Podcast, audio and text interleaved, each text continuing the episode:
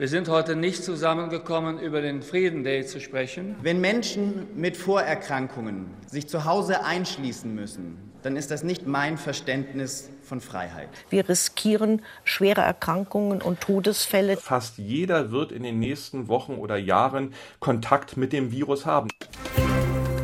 News Junkies. Was du heute wissen musst. Ein Info-Radio-Podcast. Hi, hier sind Ann-Christine Schenten und Leonie Schwarzer. Ihr hört die News Junkies am 18. März. Hi. Die Politik sagt jetzt, die Pandemie ist fast vorbei und wir lassen einfach mal fast alle Maßnahmen fallen. Aber ist sie das wirklich vorbei? Wie leichtsinnig ist es, bald auf Masken im Supermarkt zu verzichten? Ins Restaurant gehen, ohne den Impfnachweis zeigen zu müssen? Das ist heute bei uns Thema. Und da geht es darum, wie in Zukunft das Corona-Management aussieht und vor allem, was das jetzt für uns bedeutet. Und wir schauen uns mal an, ob wir eigentlich beruhigt auf diese ganzen Änderungen ja schauen können, weil in anderen Ländern geht man ja auch schon viel entspannter mit Corona um. Es gibt ein Wort dafür, wenn man Dinge auf den letzten Drücker erledigt. Kennst du bestimmt auch an, Christine. Prokrastinieren. Habe ich noch nie gehört. Noch nie. noch nie, kenne ich nicht. Und das haben die Politikerinnen und Politiker der Regierung gemacht, wie ich finde. Denn am Samstag, da läuft die Rechtsgrundlage für die aktuellen Corona-Maßnahmen aus. Es muss also ganz dringend eine neue Regelung her, ein neuer konkreter Vorschlag. Und der, der lag aber erst vor ungefähr einer Woche vor. Also kurz vor knapp. Der Ministerpräsident aus NRW, Hendrik Wüst, der hat genau das am Donnerstag nach den Bund-Länder-Beratungen kritisiert. Der Bund hat dieses Gesetz jetzt ohne eine frühzeitige Beteiligung der Länder konzipiert und das, obwohl die Länder maßgeblich für den Vollzug zuständig sind. Also, neben der Kritik an den neuen Regelungen selbst gab es auch Kritik an der Art, wie die jetzt eben auf den Weg gebracht werden. Und nochmal ein anderer Fakt am Rande. Wüst, der war bei der Pressekonferenz nach den Bund-Länder-Beratungen nicht live da, sondern zugeschaltet auf einem riesigen Bildschirm. Grund dafür ist, dass er Corona hat und in Quarantäne sitzt. Ja, auch schön, ne? Da mhm. wird diskutiert, dass die Maßnahmen abgeschafft werden müssen und die Politiker sitzen teils selber mit Corona in Quarantäne. Passt. Es passt auf jeden Fall. Denn die Sieben-Tage-Inzidenz, die sagt ja auch was Ähnliches. Die Corona-Pandemie, die ist noch nicht vorbei. Im Gegenteil, jeden Tag erreicht sie neue Höchststände. Momentan, heute, Freitag, wo wir diese Folge aufnehmen, liegt sie laut Robert-Koch-Institut bei mehr als 1700 pro 100.000 Einwohnerinnen und Einwohner. Und ob es sinnvoll ist, bei diesen hohen Zahlen, den Höchstständen, wie du es gerade genannt hast, jetzt zu lockern, das wollen wir heute klären. Und wir wollen damit beginnen, dass wir uns anschauen, was genau ändert sich dann jetzt mit dem neuen Infektionsschutzgesetz, das ab Sonntag gilt. Genau, das ist ja total spannend für uns alle und da jetzt auch erstmal direkt eine Einschränkung mhm. vorneweg, denn nicht überall wird sich alles ab Sonntag ändern. Die Länder selbst, die können die bisherigen Maßnahmen noch bis zum 2. April verlängern, also nochmal zwei Wochen. Bleibt erstmal alles beim Alten, zum Beispiel in Bayern, in Nordrhein-Westfalen, aber auch in Berlin und in Brandenburg ist das jetzt erstmal so vorgesehen. Aber ja, nach dieser Übergangsfrist, da wird es ja ernst. Leonie, du hast dir das Infektionsschutzgesetz, das neue, durchgelesen. Was steht da drin? Ja, die Länder, die sollen ab dann deutlich weniger Maßnahmen in ihrem sogenannten Werkzeugkasten haben. Das Wort haben wir ja schon sehr oft in letzter Zeit gehört. Mhm. Grundsätzlich ist ab dann nur noch ein sogenannter Basisschutz möglich. Und der bedeutet Maskenpflicht nur noch an bestimmten Orten möglich, zum Beispiel in Krankenhäusern oder auch in Bus und Bahnen. Und es kann noch auch an vereinzelten Orten eine Testpflicht angeordnet werden, zum Beispiel in Krankenhäusern, Schulen oder Kitas. Okay, also fällt dann jetzt wirklich alles weg, beziehungsweise anders die Frage, jetzt in zwei Wochen zum Beispiel in Berlin, wo werde ich das denn am meisten merken, dass die Maßnahmen fehlen? Also in Schulen zum Beispiel, du jetzt nicht, aber Schülerinnen und Schüler werden das merken. Da muss niemand mehr Maske tragen im Restaurant, wenn man da essen gehen möchte, muss man keinen Impfausweis mehr zeigen, wenn man reingeht. Und was ich vor allem richtig krass finde, keine Maske mehr im Supermarkt. Mhm, also das mhm. ist schon eine ziemliche Veränderung. Und ähm, ich war gestern Abend in einem Konzert, da ist im Moment noch so, da gilt 2G und Maske. Heißt, ne, man muss einen Impfausweis vorher vorzeigen mhm, und ja. dann sitzen da eben alle nur mit Maske. Das fällt dann auch in Zukunft beides weg. Und ich muss sagen, ich kann mir das irgendwie noch gar nicht vorstellen. Also dann wirklich so eng neben Leuten zu sitzen ohne Maske, von denen ich noch nicht mal weiß, ob sie geimpft sind oder nicht. ja, alles wie früher eigentlich dann. Und was auch noch wegfällt, ähm, merken wir wahrscheinlich auch teilweise, die Homeoffice-Pflicht. Also Unternehmen, die können sagen, so, Pandemie, zwei Jahre, das reicht, jetzt alle wieder ins Großraumbüro ab morgen. Also man kann schon sagen, nach zwei Jahren Pandemie sind es jetzt wirklich die weitreichsten Lockerungen, die wir bisher gesehen haben. Voll, ja. Aber die Bundesregierung, die hält sich noch eine Hintertür offen und das ist die sogenannte Hotspot-Regelung. Weil die Bundesregierung hat jetzt auch gemerkt, hm, so ganz geht der Plan nicht auf. Irgendwie sinken die Zahlen nicht überall. Das heißt also, sie haben eine lokale Begrenzung, diese Hotspot-Regelung eingeführt. Ähm, wenn an bestimmten Orten die Krankenhäuser wieder überlastet werden oder sogar eine neue Virusvariante ausbricht und sich daraufhin sehr, sehr viele Menschen plötzlich neu infizieren, dann können die Maßnahmen inklusive Maskenpflicht und Abstandsregelung lokal begrenzt wieder eingeführt werden.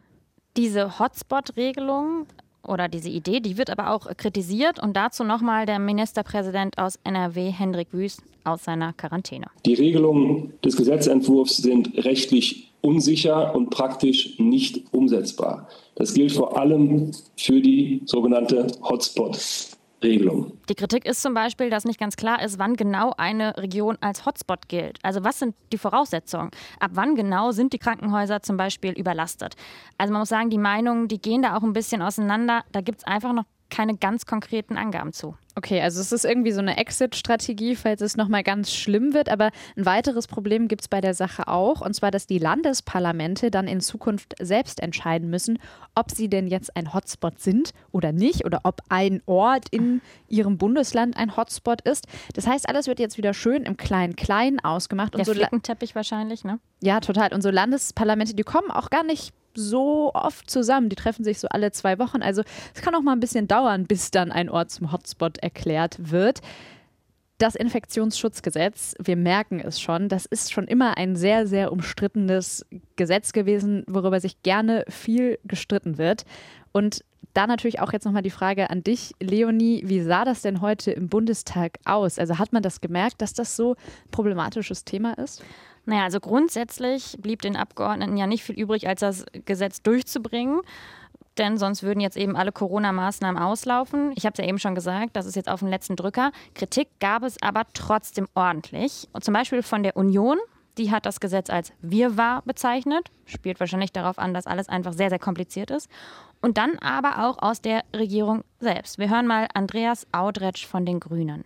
Liebe FDP, wenn Menschen mit Vorerkrankungen sich zu Hause einschließen müssen, weil unsere Gesellschaft, weil wir zu rücksichtslos dafür sind, Masken in öffentlichen Räumen zu tragen, dann ist das nicht mein Verständnis von Freiheit. Und er hat gesagt, er stimmt aber trotzdem zu, weil eben die Alternative ist, gar keine Regelung zu haben.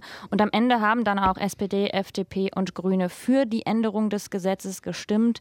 Alle anderen waren dagegen. Okay, jetzt kurz durchatmen. Wir wissen jetzt, wie das Infektionsschutzgesetz angepasst wird und was sich dann alles in Zukunft ändert.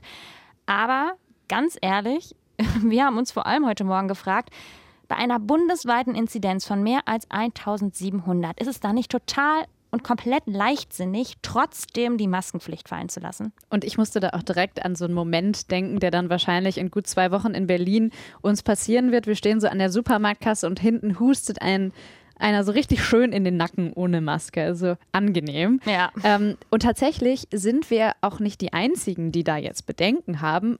61 Prozent, also etwas mehr als jede und jeder Zweite in Deutschland, will noch an der Maskenpflicht festhalten. Das hat jetzt der Deutschland-Trend ergeben.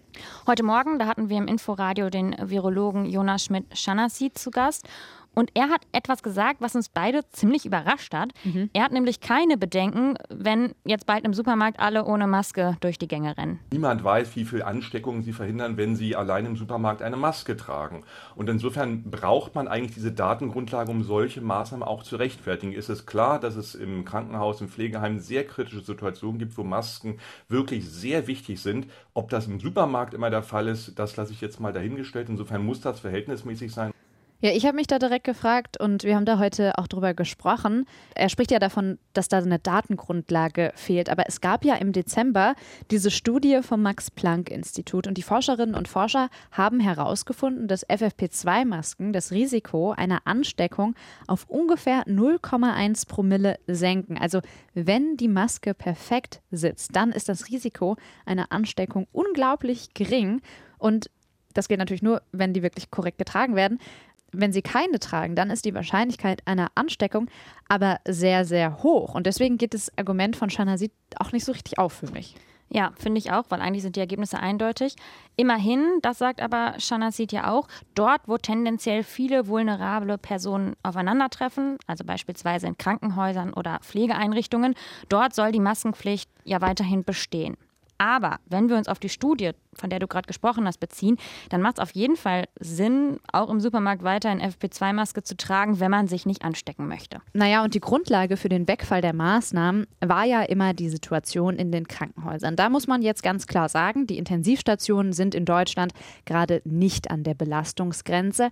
Allerdings zeichnet sich in manchen Bundesländern, zum Beispiel in NRW, schon wieder eine andere Situation ab. Da verändert sich das gerade und zwar mit der Tendenz, dass es wieder ein bisschen schlimmer wird. Und bei steigenden Zahlen kann sich die Situation ja auch in ganz Deutschland schnell wieder verändern. Und ein weiteres Problem sind bei dem Thema ja auch die Schulen, muss man sagen, wenn da alle eng an eng ohne Maske sitzen. Der Präsident des Deutschen Lehrerverbands, Heinz-Peter Meidinger, der sagt, wenn die Maskenpflicht aufgehoben wird, dann wird Omikron ungebremst durch die Schulen laufen. Ja, weil in Schulen ja auch noch viele jüngere Kinder auch nicht geimpft sind. Genau, und generell die Impfquote, lass uns da nochmal bitte kurz mhm. drüber sprechen. Der Virologe Jonas Schmidt-Schanassi, der sagt, dass wir eigentlich eine recht gute Impfquote hätten, um jetzt zu lockern. In Deutschland, da liegt die bei 75 Prozent. Dagegen Brandenburgs Gesundheitsministerin Ursula Nonnemacher, die sagt, das ist nicht genug. Wir wissen, dass wir eine unzureichende Impfquote haben und wir wissen, dass bei diesen sehr, sehr hohen Inzidenzen jetzt auch das Infektionsgeschehen in den hohen Jahrgängen wieder zunimmt und diese Leute sind real gefährdet. Wir riskieren schwere Erkrankungen und Todesfälle. Und ich finde, sie hat da auch einen Punkt, denn mir fehlt in dieser Debatte einfach ein schärferer Blick auf die Risikogruppen und, was bis jetzt auch noch gar nicht gesagt wurde, wurde, die Gefahr an Long-Covid zu erkranken, die tragen wir ja alle. Also die Quote, die liegt ja ungefähr so bei 10 Prozent der Corona-Erkrankten. Das kommt für mich wirklich zu kurz. Sich mit Corona zu infizieren, hat immer einen Risikofaktor. Natürlich gibt es das Argument, dass die Omikron-Variante, und das stimmt ja auch, für eher milde Verläufe sorgt. Das ist ein valides Argument, was man jetzt machen kann. Aber was ich mich dann doch gefragt habe, wenn wir Omikron jetzt die nächsten Monate durch die Gesellschaft durchrauschen lassen, ungeschützt, wird das nicht auch zwangsläufig dazu führen, dass wir wieder mehr neue Mutationen sehen? Leonie? Ja, also ich als Nicht-Virologin kann das natürlich schwer einschätzen oder dir da auch keine komplette Antwort liefern, aber der Virologe Schmidt-Schanassid, den haben wir eben schon gehört und der hat auf die Frage, ob es Mutationen gibt, die Pandemie sich dadurch verlängert, darauf hat er Folgendes geantwortet. Nein, das kann man so pauschal nicht sagen. Es ist vielleicht auch umgedreht so, gerade die jetzt schon ihre Grundimmunisierung erhalten haben, also die dreimal geimpft sind, da wird sozusagen diese Infektion als Booster wirken. Das heißt, eine viel bessere Schleimhautimmunität hervorrufen, auch eine breitere Immunität und es ist das, was die Bevölkerung in größten Teilen ja so Person so erwarten muss. Also er sagt, fast jede oder jeder wird eh in den nächsten Wochen oder Jahren Kontakt mit dem Virus haben. Ich finde das generell schwierig zu beantworten, diese Frage, die du eben gestellt hast, ob jetzt durch die stärkere Durchseuchung mehr Mutationen entstehen. Denn letztendlich ist das ja schon fast eine Frage, die wir uns weltweit stellen müssen. Denn wenn jetzt hier eine Mutation durch bestimmte Maßnahmen nicht entsteht, dann halt eben in, ich nenne jetzt irgendwelche Beispiele, Frankreich, Südafrika oder wo auch immer. Okay, also ist dann ja eigentlich vor allem die Frage wichtig, sind wir gut vorbereitet, falls es eine neue Variante gibt, wo auch immer die dann entsteht? Ja, also in dem Gesetzentwurf steht, Maßnahmen können maximal bis zum 23. September gelten. Dann soll die Lage neu bewertet werden und alles unter Umständen angepasst werden. Tja, 23. September. Mir ist dann sofort der Gedanke gekommen, Bundesgesundheitsminister Karl Lauterbach, der hatte ja erst vor ungefähr zwei Wochen vor einer sogenannten Sommerwelle gewarnt. Okay, gut, für solche Fälle hat sich die Bundesregierung ja diese Hotspot-Regelung in das Gesetz geschrieben, aber wir haben die Kritik gehört, auch da sehr viel chaotisch und einfach nicht ganz klar, wie das dann genau funktioniert. Was Mutationen und den Herbst angeht, ist aber natürlich noch etwas anderes auch ganz zentral. Das hat Karl Lauterbach vor ungefähr einer Woche nochmal betont. Die Lage, in der wir jetzt sind, die also Omikron-Variante steigt sehr stark. Und äh, wir haben 250 Tote pro Tag, zeigt, dass wir ohne eine allgemeine Impfpflicht die Pandemie im Herbst nicht in den Griff bekommen. Ja, Impfen als Ausweg, äh, wenn Mutationen auftauchen. Da gab es jetzt schon eine erste Debatte im Bundestag und da liegen momentan ganz verschiedene Anträge auf dem Tisch. Also manche wollen eine Impfpflicht zum Beispiel erst ab 50, andere ab 18 oder eine Impfpflicht für besonders gefährdete Bevölkerungs- und Berufsgruppen. Entscheiden soll das Ganze der Bundestag voraussichtlich Anfang April. Also nochmal ganz kurz zum Durchatmen, zum Zusammenfassen. Ist es jetzt eine gute Idee, diese Maskenpflicht abzuschaffen? Wir haben die Haltung, Eher nein, denn wir wissen nicht, ob die Infektionszahlen nicht deswegen noch steigen werden. Aber wir haben eben gerade Omikron, eine milde Variante und die Intensivstationen sind nicht belastet. Mal sehen, was da noch auf uns zukommt. Deutschland ist aber ja nicht das erste Land, das die Maßnahmen teilweise oder komplett fallen lässt. Du hast dir das genauer angeschaut. Kann man vielleicht an anderen Ländern sehen, ob das eine gute oder eine schlechte Idee ist? Naja, in Dänemark zum Beispiel, da wurde ja am 1. Februar der Freedom Day gefeiert und mittlerweile liegt die Inzidenz in Dänemark bei 1500 und die Intensivstationen, die sind nicht überlastet und bei ungefähr der Hälfte der Corona-Toten ist wohl auch die Covid-19-Erkrankung nicht der Hauptgrund dafür, dass sie verstorben sind. Das war ja auch zwischendurch ein Thema in Dänemark, dass eben nach dem Wegfall der Maßnahmen plötzlich mehr Menschen gestorben sind. Ja, da waren alle Leute in heller Aufregung, aber dann hat man sich die Zahlen noch mal ein bisschen genauer angeschaut und eben festgestellt, dass viele dann eben doch mit Covid-19 und nicht an Covid-19 gestorben sind. Das ist ja was, was wir hier in Deutschland auch festgestellt haben, dass eben Leute ins Krankenhaus kommen sie sterben, weil sie einen Herzinfarkt haben zum Beispiel und haben sich dann irgendwie in dieser Zeit auch noch mit Covid-19 infiziert, aber deswegen sind sie nicht verstorben. Trotzdem, das hört sich ja jetzt erstmal okay an, aber man kann Dänemark und Deutschland